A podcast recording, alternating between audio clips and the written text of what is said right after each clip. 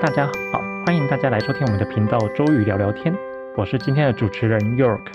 今天呢，其实就是要延续上周的话题，因为上周不是和布兰奇在聊到这个呃掉发秃头的这个问题吗？那其实那一期的话题聊得也非常开心。重点是呢，就是布兰奇作为一个都市丽人，还提供了蛮多，就是作为一个女性在抗脱发的整个那个心路历程。我们了解了，就是女性在对于这个抗脱发、抗掉发的这个烦恼。而这一次呢，我们其实也要邀请到真正掉发最大的一个族群，还是以男性为主。今天邀请了 Simon 在山东工作的一个啊朋友，还有 Pace，因为 Simon 和 Pace 是认识已经已经比较久的朋友。今天我其实也是第一次跟 Simon 就是聊聊他的一个呃抗掉法的历史嘛，就是他的一个心路历程。另外呢，因为 Simon 他本身其实是对那个啊外在的一个追求，还有他就是想要做医美啊，或者是对于这个健身啊，就是说我们想要了解一个男性对于他的外在是怎么样去。要求的他怎么样去保养自己？我们在之前的这些节目当中，其实大部分的面向的听众都是还是以女性为主。这次我们也想从男性的角度来切入，然后来了解一下这个啊男性对于这个外在啊还有医美的这个观念是什么。所以呢，这一期我很高兴就是要邀请 Pace 还有 Simon 两位一起来上我们的节目。欢迎 Pace。Hello，大家好，我是 Pace。那欢迎 Simon。Hello Simon。哎，亚克你好，我是 Simon。今天呢，就我想要先问问 Simon，就是说，我想问一下你对于自己的外形啊，还有你的外在哪些方面是你比较在意的问题啊？从我自己来看哈，就是在外在这一块呢，我觉得更多是要显显示出来一个健康，所以就说是一个是对这个皮肤本身，呃的一个健康状况，我是比较关注的啊。然后第二个呢，就是说另外一个就是这个发量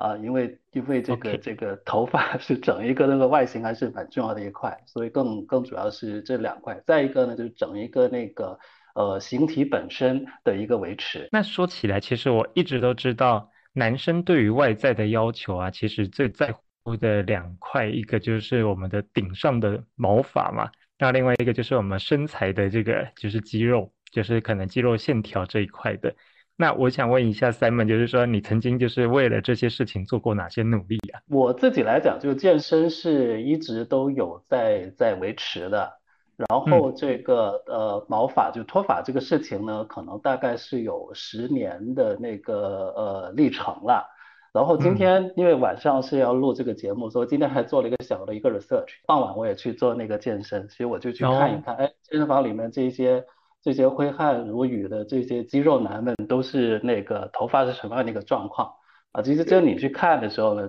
嗯，我觉得自己还算好的，因为很多你练的越大只，好像那个头发的状况是成反比。所以我是做了一个 research，然后结合之前我去看，就是说我看那些健身教练哈。就是男，尤其是男的，就大半可能那个头发都不是特别的茂密啊。我知道之前其实大家都会有一个误解啦，或者是说有一个观念，好像就是说肌肉练得越壮，然后其实就是头发会掉得越多。那不知道你们是一样的想法吗？呃，我看到的身边其实那个还还蛮有关系的。啊，就是那些练得很大只的呢，然后通常头顶上的这个这个发量是比较稀疏，啊，所以从这个角度看，我觉得可能还是有一些关系。那 Pace 呢？Pace 你自己的观察是什么？因为我的健身教练都是在二十出头岁，所以我觉得他们发量还可以。这个其实我就是之前也有稍微去做了一个 research 啊，就是像 Simon 说的，就是我也去研究了一下。本来男生就是如果说你呃因为有这个雄性激素的关系，再加上你的毛囊本身是如果说对雄性激素的这个睾固酮，就是二氢睾固酮是比较敏感的毛囊的话，那确实你健身练得越壮。你的这个雄性激素睾固酮就是会分泌的越多，当你这个睾固酮分泌的越多的时候呢，那它转化成二氢睾固酮的浓度也会变得比较高嘛，所以其实就容易造成，就是如果你本来就有这个。脱发基因的这些毛囊就很容易就掉下来，就是比较容易就造成掉发的一个情况。很多时候还是真的看基因啦。男生大概有四分之一都是带有掉发基因的，就是有这个雄性秃的基因的。我自己本身也有雄性秃的这个状况嘛，我就觉得说，嗯，好烦，那我就是那四分之一，我也就认命了。我我接着这个要这话讲，就是说听到这个原因，我觉得也有了一一个借口，就是健身可以不用那么努力了。可以可以适当把那个重量放低一点点，不要强求 啊。如果说做有氧大于你的那个重量训练的话，就是你有氧大于无氧的话，是你的睾固酮的那个分泌其实是不会显著的增加那么多。那这样子反而就是说，它并不会让你的掉发变得比较严重。如果今天你想要追求大块的肌肉，那有可能掉发是会比较明显的。但如果说你只是要追求线条的话，那说不定你的头发是可以保得住的。所以现在我是勉强保住了。那不错啊。那 Simon，我想问一下，就是说。你除了就是啊健身，然后去帮助你维持身材之外，那如果说你想要维持住你的头发，你自己的做过哪些事情啊？因为我脱发呢，是从应该是在一二年的时候是有这样的一个观察，是发现啊。然后发现这个时候应该是在荷兰在上学的时候，呃，刚发现你通常是在那个洗手间，你会发现这这个的地方会会积存比较多的的毛发，然后当时呢也没有太在意，呃，那边的水质呢可能会比较硬啊，然后其实荷兰的那些男性通常来讲他们的头发都普遍是比较稀疏的。啊，这是这是我现在回想起来，他们大部分那个头发都都比较少，所以跟那个水质可能有一定的那那个关系啊，所以那个从那个时候发现呢，没有采取任何的措施，所以就是呃一路拖一路走这个比较全球化的路径，所以后来就一路拖拖到了新加坡，然后新加坡这个地方呢，那个气候比较潮湿，其实总体来讲，我觉得那个地方对这个呃生发其实还是。比较友好的，所以在那个地方我倒是没有太太多恶化的一个一个状况。然后呢，后来回到国内是最后是严重的时候是到了前些年，到应该是一九二零年那个时候是在重庆哈。这个不知道是不是跟当地的这个饮食习惯有一些关系，因为当地吃辣吃的比较厉害。然后我发现自己就说是那个在在那个地方呢，就是呃拖的就更严重了，然后是。呃，根据发型师的这样的一个反馈啊，就是后面的这个这个后脑勺，哎呀，越来越明显了。所以在得到这个发型师的这样的一个很明确的这样的一个警告之后呢，然后我就去找了医生去看呗，然后医生就给开了药，然后开始了一些治疗。我感觉就是你碰到的那个发型师跟我这边碰到的发型师几乎一模一样，这都是他们的套路，因为他就是想要套路你，就是去买一些一堆有的没的疗程。所以呢，他就会开始说，哇，你已经有开始这个脱发的迹象了，那我这边有一个疗程，有一个就是可以帮助你减少掉发的什么各种产品，然后帮你搭配使用。我那时候我记得我也是在北京工作的时候。那个发型师就会告诉我，就是说我们这边有一个发膜保养，它可以帮助你的头发变得比较健康。然后呢，是什么深层清洁你的头皮，它就是要你买一个课程，然后这个课程大概就是什么十堂课、二十堂课，然后还有什么他们发廊里面的高级发廊师、高级教师来帮你做这整个治疗。结果我后来那时候就是头一热就买了嘛，然后结果就是到现在也还没用完。哎。是没有效果吗？我觉得后来就是发现，就是说他其实在做的，因为一开始他在推荐的时候，他其实啊就是讲的很讲的非常的那个栩栩如生，或者讲的就是你知道天花乱坠嘛。嗯。那我那时候就被洗脑了。结果当我开始就是已经买下去要做的时候，我发现他们就是很敷衍，操作的非常敷衍。我就想说，哎，他就可能在我头上涂了东西呢，就是说啊，那先生你等个二十分钟之后，我们再过来帮你洗掉。我想说，嗯，那你涂了什么东西？要二十分钟后来洗掉，我就在那边等嘛。然后等了之后呢，其实我就觉得说，他好像其实也不用出什么力，他就是你知道帮我涂个产品之后，然后二十分钟再把它洗掉，然后就再帮我做一点头皮按摩，然后就说，哎，我们今天这个课程做完了。然后我就觉得，就说，嗯，我是不是被骗了？就有点不爽。我。倒是觉得在被骗这条道路上没有过多的陷进去了，因为发型师跟我讲，我只是听一听而已。对我来讲，说真正的触动是是什么呢？你就是首先，呃，发型师跟我讲的时候，其实主要是后面那个后脑勺那边那个漩涡里面开始有了，我看不见嘛，看不见对我来讲那就是没有事了。所以这是第一个事情，然后那个之后为什么会会激发我去看医生呢？呃，很现实的原因，就是因为我一直在外地工作哈，然后那个家里呃是在那个深圳，所以我那个呃有有时间就会回去，然后回去就会被批评，然后为什么被批评呢？因为掉头发嘛，你知道。掉头发它不分场合的呀，所以他一我一回家就会搞得家里那个地上就经常就会哎这里有这里有头发那里有头发，就就会说家里人说哦你一回家这里满地都是头发，那就你就搞卫生就好了。啊，然后就是就是首先就被批评，就说是搞得家里那个脏兮兮的，所以就就这个时候说，哎，然后结合着再看说，好像发际线慢慢前面的话再往后移，就原来都是让发型师说，哎，你尽量给我脱薄一点，头发太多，然后现在看着看着向后移就不对劲了。啊，那就只好说开启一个寻找一些科学的解决方案。那个发型师的这个建议呢，我就听一听就好了。最终还是听医生的呗。我觉得刚刚 Simon 讨论的那个话题，我觉得都是一样的，因为我也是从一开始，其实我大概我的脱发的这个啊历心路历程啊，大概从高中就开始了。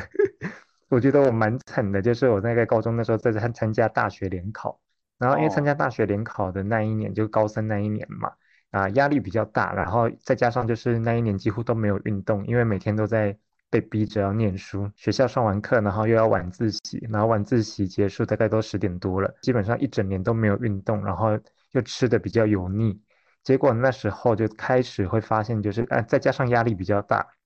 所以那一年其实我觉得我的那个头发掉的蛮严重的，我自己其实是看不到我的头发掉的很严重啦，是有一天突然我的高中同学就开始对我就说，哎。你的头发好像变少了，然后就觉得说，嗯，怎么办？就是因为我知道我爸是光头，那我就觉得说，不会吧？我已经才我才高三这个年纪，我就已经步入我爸的后尘了。秃头真的是会遗传的，会遗传的，啊，因为它本来就是雄性秃，本来其实就是跟基因有关系的。你的那个毛囊就基本上，如果带有那个对二氢睾固酮这个那个荷尔蒙，男性就是雄性激素这个。啊，比较敏感的这个其实都是在啊我们的那个 X 染色体里面都已经有这个基因存在的了，哦，所以是无无法挽救的。嗯，对。哎，我们看看威廉王子就知道了。对对，他吐的比他爸爸严重哎。所以，所以我一直没有在意，还有一个原因说，我回去看看我爸爸跟我妈妈，我觉得还好啊。所以我觉得说，我应该应该不会有这种遗传性的那个影响。可是听说有隔代遗传的一个情况，哎，有时候就是那个，我我刚刚讲错了，应该不是 X 染色体，应该是 Y 染色体，因为决定男生的应该是 Y 染色体。有时候我看到了，就是说他很多时候有的遗传并不一定是从父亲那边，有的时候可能是从那个爷爷那边。就是会有这个隔代遗传，那可能爸爸他因为他的那个什么啊，奶奶可能就是头发发量比较多嘛，所以就是爸爸就没事。但是等到到了孙子的这一代，就是第三代的时候，结果就从爷爷那边就是遗传过来了。啊，我觉得有可能哎，我奶奶发量是很多，然后后来为什么还有一个激发因素说我要抗脱发？就是我看见我弟弟，我弟弟已经快脱光了。嗯，你弟弟是做什么工作的？哎，其实工作还还比较正常，他就开车的了。哦，开车。生活习惯跟饮食习惯肯定会造成他加速脱发。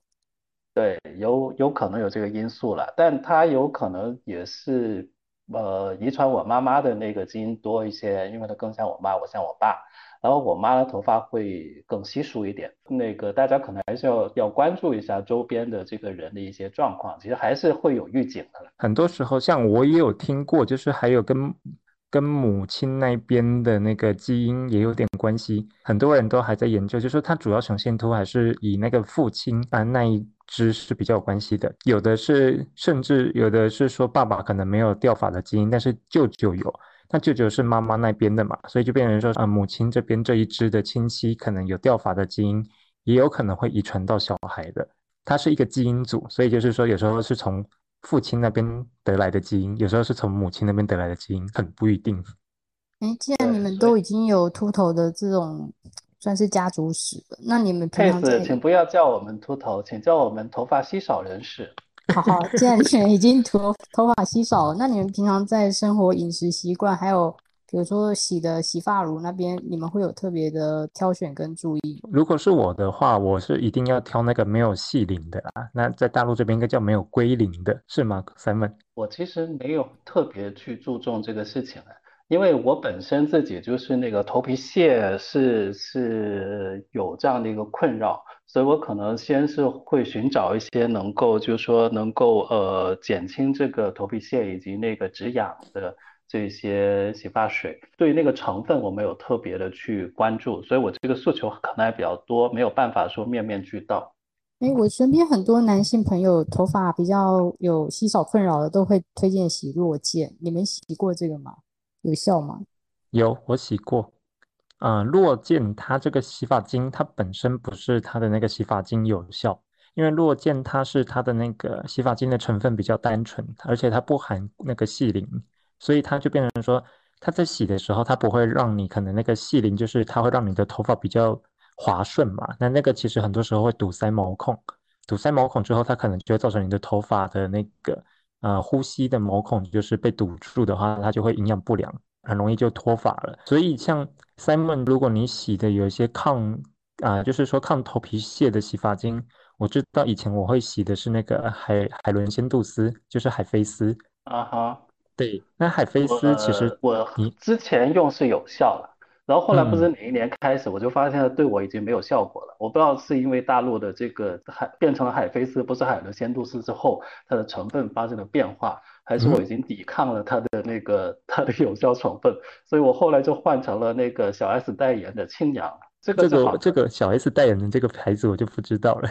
哎，这个我一直用还是一直有效。优可，我想请问一下，同样如果说像有这种功能性的产品啊，你能够持续用吗？还是说你你一直持续用，其实它会失效？其实是可以持续用的，因为如果它如果是有抗头皮屑的那药用的洗发精的话，那个药药用洗发精其实一般来说，它本身就是可以去对抗那个马拉色菌的一个洗发精。哎，药可呀。这个东西跟那个脂溢性脱发的脂溢有关系吗？有的，有的。脂溢性脱发的话呢，它就是那个马拉色菌，就是太太猖狂。因为你的头皮分泌比较油的话，你的细菌这个马拉色菌它会呃长得比较疯狂的长。那疯狂的长的时候呢，它其实会很容易就是造成你有头皮屑的困扰。那另外就是说你有可能会头皮就是比较痒啊，而且就是容易会有很多。这种分泌物跑出来，这种脂溢性脱发或者叫做脂漏性的脱发，它其实本来就是这个细菌造成的，所以才会说有这种药用洗发精，它是可以去对抗这个马拉色菌，然后去帮助你达到就是头皮比较健康，然后减少你出油，让你的头皮就是头皮可以正常呼吸的话，你的毛囊才会长得比较好。嗯，因为我去看医生的时候，在重庆的时候，他。呃，对我的诊断，一个是那个雄脱了，然后另外一个诊断就伴随着可能是有一个脂溢性脱发的一个状况，所以也开了一些呃，应该是清油脂的一些那个药物吧。对啊，其实是对的，因为一般来说，男生的雄性秃很多时候是你的那个雄性激素，就是二氢睾固酮，它会去攻击你的那个啊比较脆弱的，就是对那个二氢睾固酮比较敏感的毛囊。然后让它就是变细变软，然后就脱掉。另外呢，其实雄性激素它本身也会促进你的一个油脂分泌。那你这个油脂分泌比较多的时候，它就会堵塞你的毛孔。那一旦堵毛孔被堵塞之后，其实你的毛囊就得不到比较健康的一个环境，它就是没有没办法就是啊呼吸到比较充足的氧气，然后再加上你的血液循环不好的话，然后会导致你的毛囊就会慢慢的枯萎掉了。所以这个一个是遗传性，另外一个就说是跟这一些那个本身这个呃刚才讲的一些其他细菌性的一些因素有关。我自己那个观察还还有一些朋友可能跟他的工作其实也有一些关系。嗯，就举个例子说哈，就是呃有一些那个当飞行员的朋友，嗯啊，就是能能看见他们的那个头发。就是越来越少。他们跟我讲是那个紫外线了。他们说在天上的时候，就说那个其实这个光照特别强烈，然后就就是对对对那个整一个那个前面呢会有比较大的影响了。但我看到已经不止一个了。对，紫外线其实还真的是对皮肤的损伤是蛮大的。哦，我现在就是啊有接触到一些在治疗毛发的这些医生啊。他们说，平常我们只记得就是会帮我们的脸部啊，或者是身体做防晒，但是从来不会有人记得帮头皮做防晒。然后我就那时候就很疑惑，就想说，我们要怎么帮头皮擦防晒啊？我觉得这个也太难了吧？就不出去见人啊？其实也可以戴个帽子啊，毕竟就是戴个帽子也没有那么难的。我觉得首先是选择工作，其实还是蛮重要的啦。你哎，除了遗传，因为父母不能选择嘛，对，然后就说你这个行业可以选择，然后呃，我说行业选择呢，就是讲讲就是说那个整天在外面就是接触这些恶劣天气比较多的，然嗯后整体那个皮肤状况包括头发，其实我发现影响都挺大了。然后作为一个对比，就是我在香港那几年的时候，就整一个那个皮肤状况跟那个头发状况。哎，我觉得都都挺好。现在回过头来去看照片，那我想想，嗯当时确实一整天，从出来从小区出来下地铁再到公司，其实都见不到阳光，嗯。所以基本上你没不会被阳光伤害到，应该是还是有比较大的帮助。不过，像你刚刚讲到飞行员，我本来还以为你要分享的就是说啊，你的飞行员朋友都长得又高又帅，所以就是你知道头发发量都非常多。听你这么一说，才发现原来就是当飞行员对他们来说还有职业伤害呢。啊，我我感觉是啊，其实蛮有趣的，我这还真的没有想过，就是说他们在天上飞，就是那个紫外线对他们来说，他们的损伤这么大。Simon，那我问你说，那如果说啊，在掉发这边的话，那就是说医生开给你的那个就是洗发精嘛，然后还有用药之外，还有去做哪些的那个啊，就是治疗吗？呃，我其实自己没有做额外的治疗，但是身边有朋友去额外去做一些那个微针做辅助，然后反馈效果也还挺好，就是的那个米诺地尔加上这个微针加上那个呃那个哎口服那个药叫什么来着？非那雄胺。对，非那雄胺这几个合在一块，就是整体效果还是蛮明显的。说起来，就是那个真的是现在蛮金标准的一个治疗方法了。因为像非那雄胺还有米诺地尔都是美国 FDA 核准的那个用药。那米诺地尔一般来说都是外用的，所以它就是是可以涂在我们头皮上的。那非那雄胺是口服的，所以呢就变成说非那雄胺是可以帮助我们就是减少那睾固酮，就是被转化成二氢睾固酮之后，然后去攻击我们的毛囊。我觉得这个其实真的是现在用药的基本上是最最最好的标准了啦。其实像刚刚 Simon 提到那个微针的话，这个其实还真的是现在医美正在疯狂发展的一个项目呢。其实国内我我我后来查一下哈，因为当时我的医生也给我开了，他嗯他给我开的我忘了是叫那个梅花针还是微针。如果嗯是因为我的第一印象应该是梅花针，因为我没做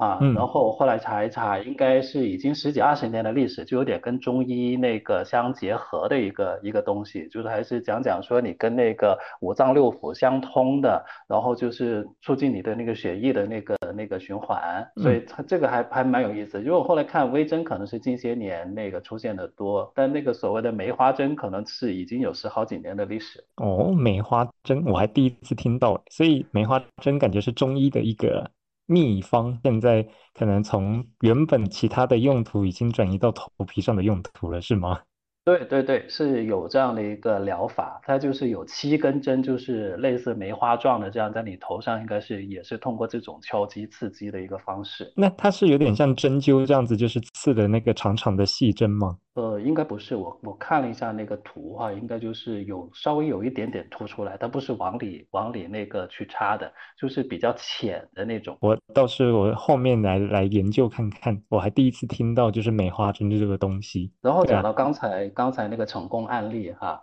其嗯实他也提到一个警示，因为就是说他虽然在一开始的时候就是那个恢复的还挺好的，然后他觉得挺好，但是因为过程，因为他这个非那雄胺这个这个口服剂对健身的那个力量有所影响嘛，然后他就稍微停了一下，然后去吃了一些相应的一些，我不知道是是类固醇之类的这样药去想恢复一下力气，然后立马嗯。这个这个效果就倒回去也倒得很快。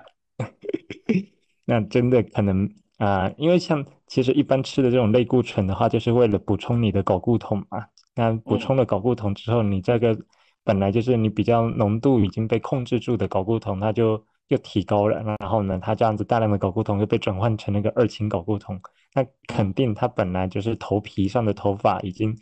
就是嗯，之前是把睾酮的那个浓浓度压低了，那现在要升高的话，那其实就一定会再继续掉。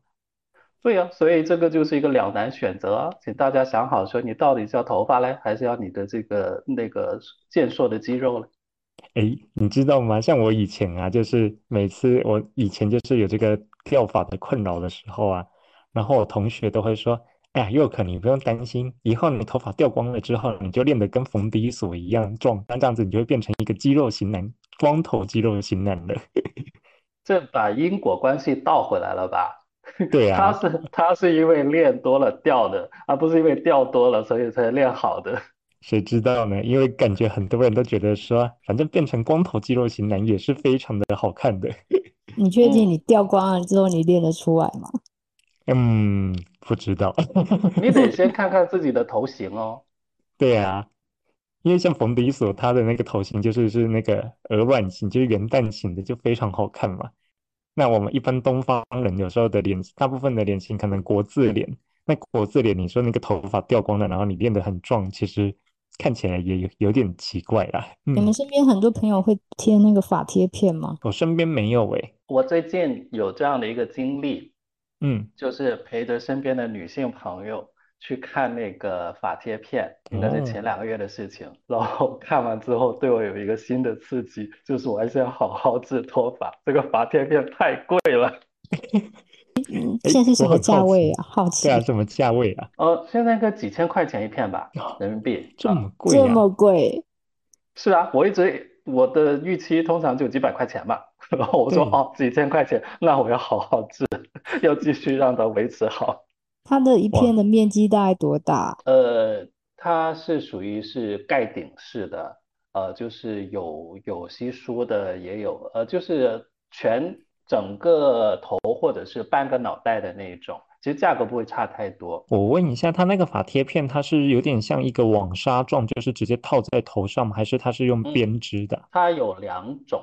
一种应该就是整个网上去的，那就整个头覆盖的；另外嗯一种应该就是有个夹夹，就是那个夹住你现有的那个头发嗯，啊，然后然后别进去就好了。哦，那就是比较像是我听到的是那种编织型的，就是第二种就是比较像是把那个假发再编织进去你的真发里面这样子。嗯，那那个前提就是说你的发量其实还是 OK，只是某一些部分然后需要补充，然后如果嗯。是整体那个都比较稀疏，可能就需要整块都都都做一个那个呃遮掩了。哦，这个其实我之前有稍微去研究过，然后呢，就是因为我身边也有朋友有戴，我想起来，我身边有朋友有戴的，就就其实说真的啦，就是本来他头发可能已经嗯不是那么的，就是可能也也也看习惯，就是说他头发比较少的一个情况，因为他平常就是会剃的比较短嘛，结果嗯。后来就是他开始戴假发之后，我就觉得说，哎，这个整个看起来人就不一样了。是不一样啊！你知道我们很多国内的主持人其实都是戴假发的吗？啊，我知道，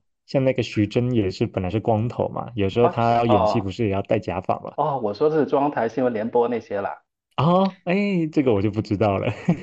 哦，你会去观察一下，就有的人好，那个发型是一年到头都不变，长短也不变的，那就是他哦，了。像主持人，央视联播主持人，那他们天天要面对观众的，所以他也要那个稍微注意自己的形象。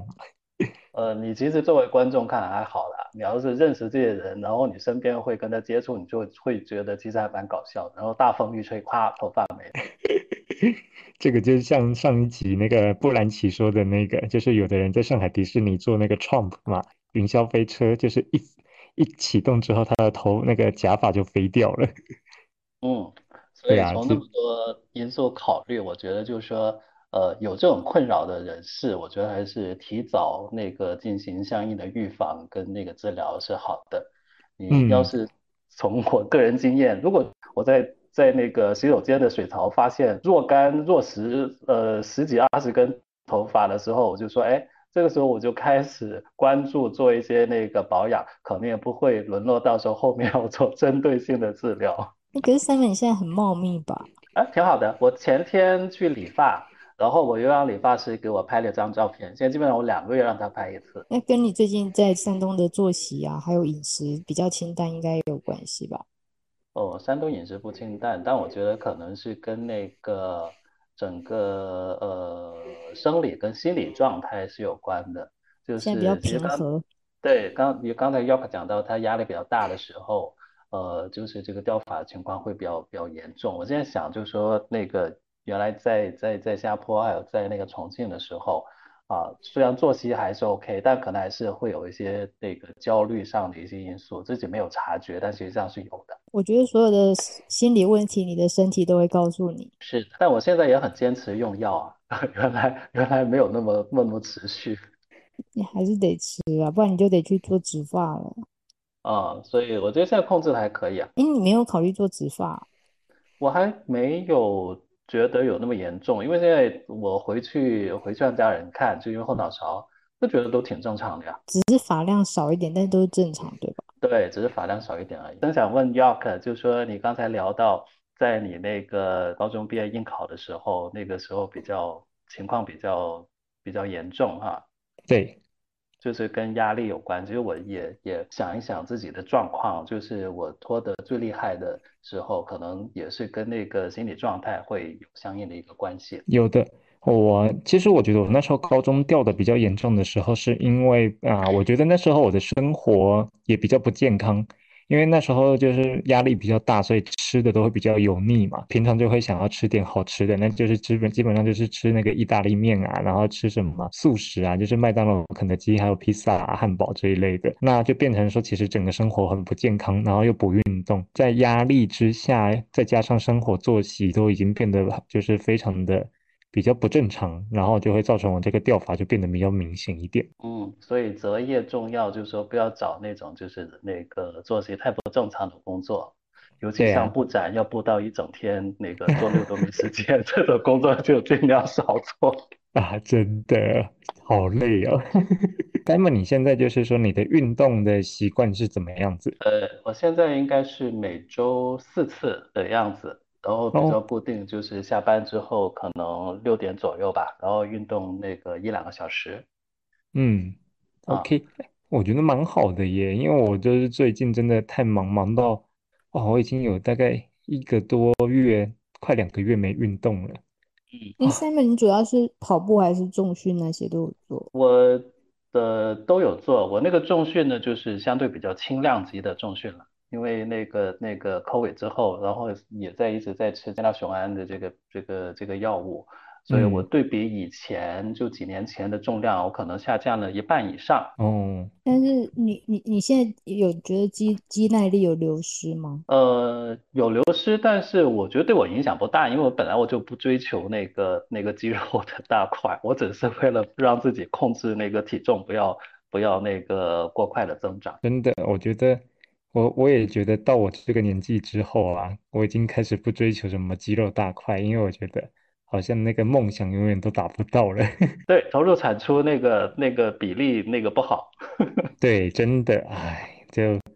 就讲就想说，好像练那么大块，好啊，对我来说已经也没有什么意义了。那觉得就是现在就是中年不要发福就好了。对，我觉得现在去健身房主要就是只是想要 maintain，让他让自己的身材不要太变形。嗯，对啊，哦，听起来都是那个中年打上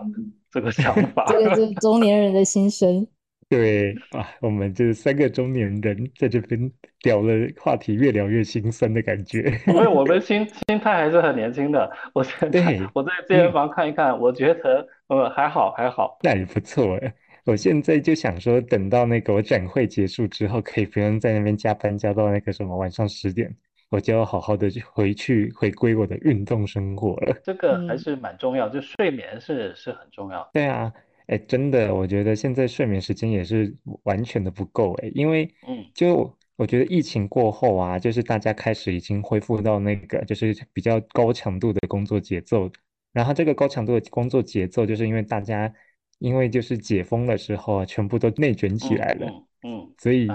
真的，我现在每天的工作强度就就是，哎，朝朝九晚九。对啊，让你在上海。嗯，对啊。哎，Simon，那你在山东的话，你会觉得你那边的生活是比较轻松的吗？对，我中午会午睡。哦，好羡慕哦！天啊，这是我从业以来，然后唯唯独的这一份工作，能让我中午能够好好的睡觉，睡一个小时哦。我觉得这简直就是从来都不敢想象。脸整个体态跟脸型都维持的很少年。我还好还好，我觉得就是到健身房应该比我年轻十几岁的应该跟我差不多。哦，哇，那 Simon，我就是应该要有空要好好就是跟你见一面，好好看看你就是到底怎么样变成老妖怪了。对呀、哎，我们心态要好一点，心态要好一点。之前有一集我跟皮皮在聊那个音波拉提的时候啊，他就说，抽就是及早开始做保养，然后就是你老的时候就会变成老妖怪，然后你就会一直，就是你从几岁开始做保养，你就会一直维持你这几岁的面容到老为止。其实好像这个有道理，我好像真的从快三十出头了才开始用一些护肤品那所以现在的 Simon 就是看起来就是只有二十五六岁的小哥哥了。啊，那那是我六年前了，是岁月还这一把杀猪刀在那个灯 那脸上狠狠的刮过，还是要留痕的。不会不会，我相信哪一天见到 Simon 的时候，觉得说哇，这个小弟弟看起来真的好幼稚，好年轻啊，他确实好嫩啊。比比同龄人年轻很多。我那个今年清明回家扫墓啊，然后跟我弟弟回老家，然后很多那些那些乡里乡亲的，好多好多年都没见过了，嗯，然后看着我跟我弟弟，然后他们的反馈啊，这是你哥哥。真的，那你一定啊心里超得意的。我我倒是觉得说自己这些年生活就各方面还是比较平衡啦，总体嗯来讲。然后我觉得南方人也是一个有有优势的，相对北方来讲，因为我身边现在在在山东看身边的同事，其实普遍是比他们的年龄整个形象会偏偏大一点。嗯，因为我觉得北方的空气比较干燥，然后北方人的那个饮食又比较比较口味比较重一点，那就变成嗯说他们的整个的保养的状况其实会比南方就是那种啊、呃空气比较潮湿、比较水润，然后吃的又比较清淡的人来说会，就是那个老化的速度感觉会比较快一点。嗯，可能北方人本身也不是太在意这个事情。我觉得是诶，因为我发现就是说啊，我以前在北京工作的时候，我觉得北京人就是他们觉得就是 粗糙才真的是汉子，但南方嗯，人就很追求精致。对啊，所以北方原来用的护护肤品最多不就是大宝吗？然后哎，对呀，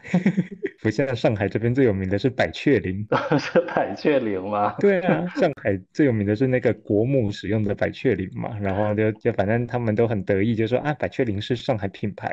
那时候我嗯记得也是有一次，那东北室友的妈妈就是拿着一整盒的百雀羚，然后就是问我说，哎，你帮我看一下这是哪里产的？然后我就跟他帮他看了一看那个产地嘛，它上面写上海，然后他就说，哦，那上海的货一定是好货。哦，那是我们广东，我是广东人哈，然嗯，后广东是用那个七日香，七日香就是会留下来七天这个芳香。哦，哎，感觉很不错哎，那我应该，有机会也要去尝试一下。它的全名叫做七日香人参胎素美容膏。好夸哦，张的名字。对，我我想起来这个很很好玩，呃我顺着这个想，小时候就说，在家里呢，其实当时在农村，大家的那个头发其实还挺好的。我就想起来有个事情，就是小时候我们会用那个呃茶树啊，山茶嗯，树，它榨了油之后，它不会剩下的那些渣渣嘛，然后就，变成那个茶饼，然后那个茶哦，饼其实是用来洗头。呃那个好像还是挺好的，我就觉得当时大家就是，尤其是女生洗完，就是真的是乌黑亮丽的。哇，那我真的有机会，它只有广东有卖吗？还是就是各大超市都买得到啊？那你可以淘宝看一下，因为我没有在市面上见过。我就记得小时候就说这个东西呢，它没什么外售的，其实是拿来当肥料的，啊，只是说 东它那里面还剩下很多那个山茶的那个那些那些，应该是带油的一些物质吧。嗯，他们很多现在的那些那些保养品不都有有那个山茶树的提取的那些精华嘛？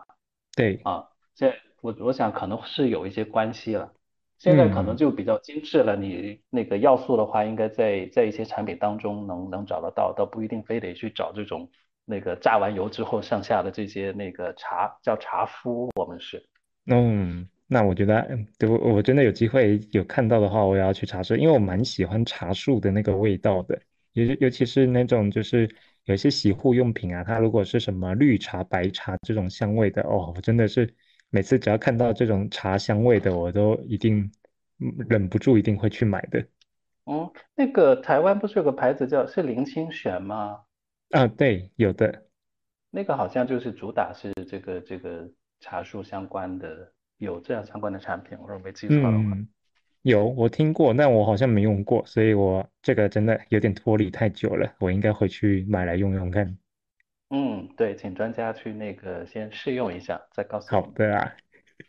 ，OK，好啊，那我觉得我们今天聊到这里，也就是很高兴 Simon 还有 Pace，就是其实蛮分享的蛮多东西的，而且真的是已经超出我的那个认知范围的东西，我觉得就是非常有趣。我觉得就是说有机会的话，我们下次再请 Simon 啊，还有 Pace 一起来上节目，然后我们就是可以再聊聊其他有的没的这种话题，就是非常的可爱。今天的节目就是非常谢谢 Simon，还有谢谢 Pace。好，谢谢大家。OK，那我们周瑜聊聊天就到这边结束喽。那大家如果有问题，都欢迎在我们频道下面留言。那我们下次再见，拜拜。拜拜。